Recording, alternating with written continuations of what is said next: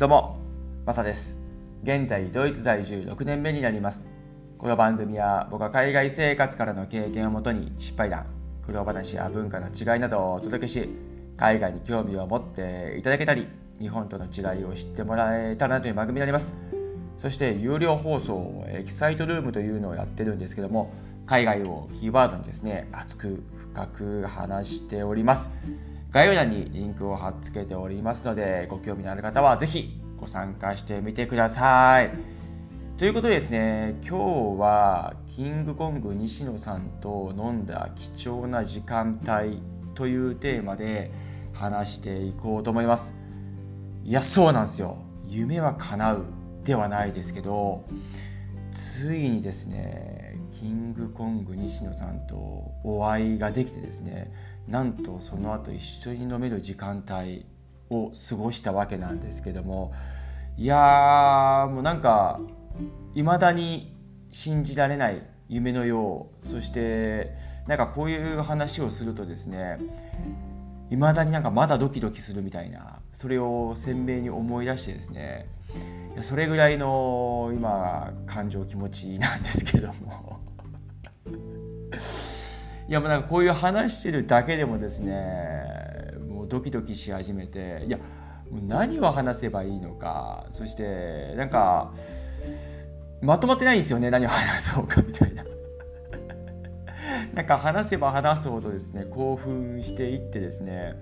だからとにかくもうよもう良かったよっていうのはすごく伝わってほしいし伝わってるかもしれないですけどもめっちゃ良くて。いやもう本当に前からですね僕はキングコング西野さんのことを尊敬をしていて本当に大尊敬を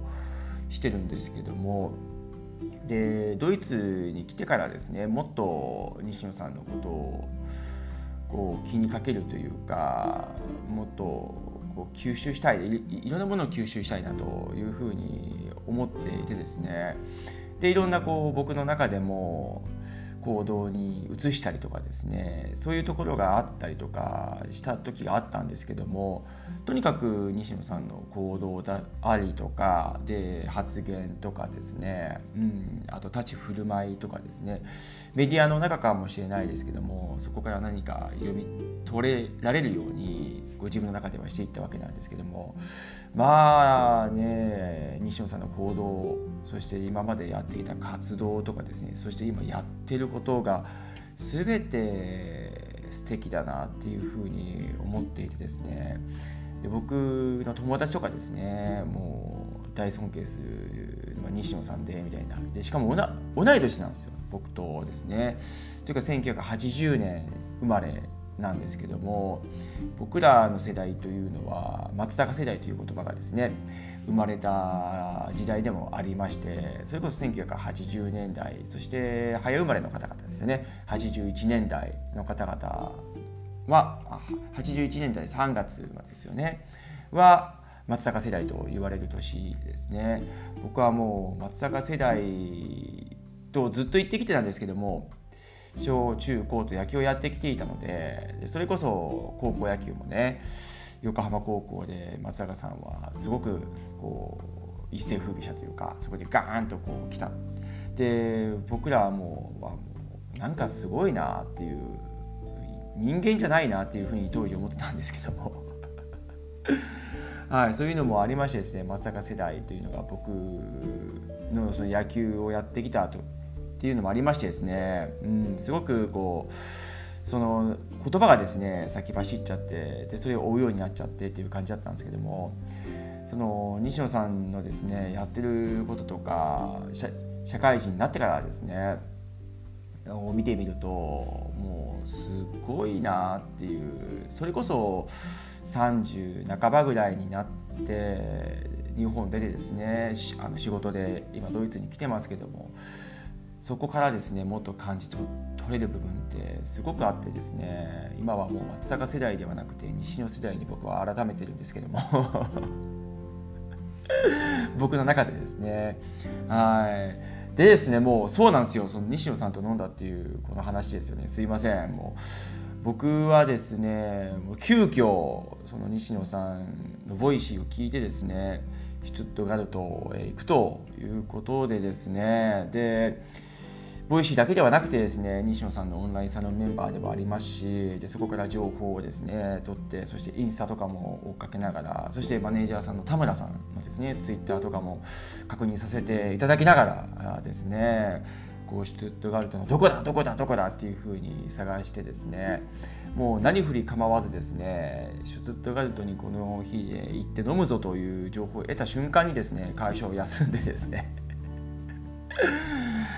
何振り構わずちょっとガートにちょっと行ってしまったんですけども僕はデュッセルドルフの隣町ノイスというところに住んでるんですけどもドイツの北側に位置するんですね。シュットガルトはちょっとドイツの南側の方になりましてですねミュンヘンのまた北側なんですけども車でですね渋滞がなければ5時間ぐらいかな。で行ける距離なんですけどもまあねデュッセルドルフから行くにはですねケルンとシュトゥットガルトを越えていかないといけないんですよね。まずケルンは何があるかというとですね大渋滞なんですよ。で僕車で行ったもんですからケルンの渋滞がこのぐらいの時間帯で抜けてくれればなっていう思いで行ってですねでやっぱりこう渋滞はあったんですけども意外と早くですね流れてで次に来るのがですねシュトゥットガルト近郊なんですよ。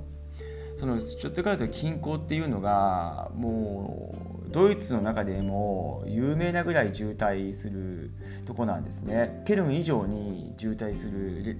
距離というのが長くてそこで時間をすごく打ち出してしまうというところがあってですね。もうねそのケルン抜けた時にあ次はシュトットガルト近郊かと思いながらもうとにかく渋滞にどハマりしないようにそして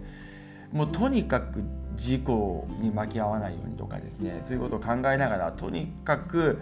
早くついてくれ早くついてくれ早くついてくれみたいなそういう思いでですね運転をしてたわけなんですよ。で出ツって言われた近郊というのはでなんでこんだけ渋滞が多いかと言いますとですね近くにベンツとかですねポルシェの本社があるんですよねでそこの周りにはティア1と言われるいろんな部品メーカーがあったりとかでそれに携わる会社さんがいっぱいあったりとかするのでもうとにかくシュツットガルトというのは渋滞が最悪な街であってですね。中心部に入っちゃえば、うん、そうでもないんですけど近郊がすごくやばくてですね。でそこをなんとかですねうん1時間ぐらいで済んだのかな。1時間ちょっとかかったのかな、はあ、もうなんかとにかく必死すぎて覚えてなくてですね。結局間に合ったんですよね上映に。でに西野さん自体は煙突町プペルの上映がそこのシュツットガルトでありましてでそこの上映挨拶に来られててですね煙突町のプペルが終わった後ですね西野さんが壇上に立ってですねスピーチをしていただいたわけなんですけどももうだって憧れの人がですね目の前にいた時にもうなんか硬直というか僕の脳内はパニックっていましてですねそしてその後ですよね飲み会のあの時間帯に参加させていただいたそして貴重な貴重な西野さんの時間を飲み会に当てていただいたというねもうなんかそこはもうあもうやっぱ人格者だなとかめちゃめちゃ優しいしみたいななんかいやもうすごいんですよ。もう感情がすごかったんですよ。実際に目の前でね会話させていただいていやもうなんかもうなんか言葉にならなかったですね。なんか今でも夢のような感じの時間帯だったんですけどもとにかくすごく謙虚でで本当に人格者だなというふうにってですね。でもいい空気を吸わさせていただきましたしそして何より挑戦する姿そして挑戦している今大西野さん見てみるとですね発言であったりとか立ち振る舞いであったりとかいやもう同じ年と思えないですし同じ人間とも思えなかったですね。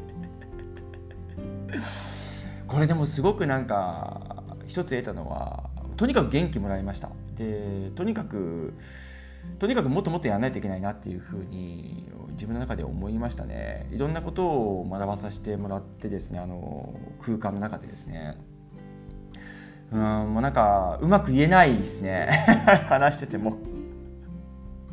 興奮冷めやめないっていうのはもうこのこの状況なんだなっていう感じでですね。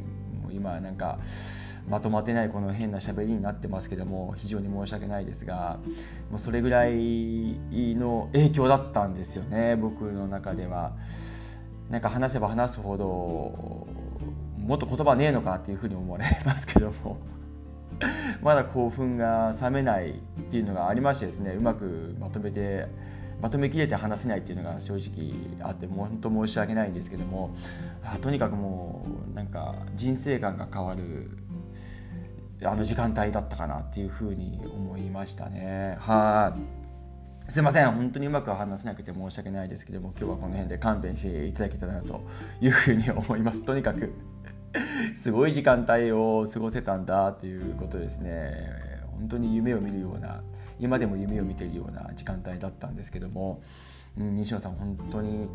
何回も言いますけども貴重な時間を割いていただいてああいう飲み会をですね設けていただいてどうもありがとうございました。はいもう僕はこれを糧にですねもっともっと自分もやっていかないといけないなそしてもっと成長していきたいなと人としてですね思いました。はい。また機会があればですね是非飲みたいと思いますしその機会を作れる場があればまたそこに飛び込んでいきたいなというふうに思いますので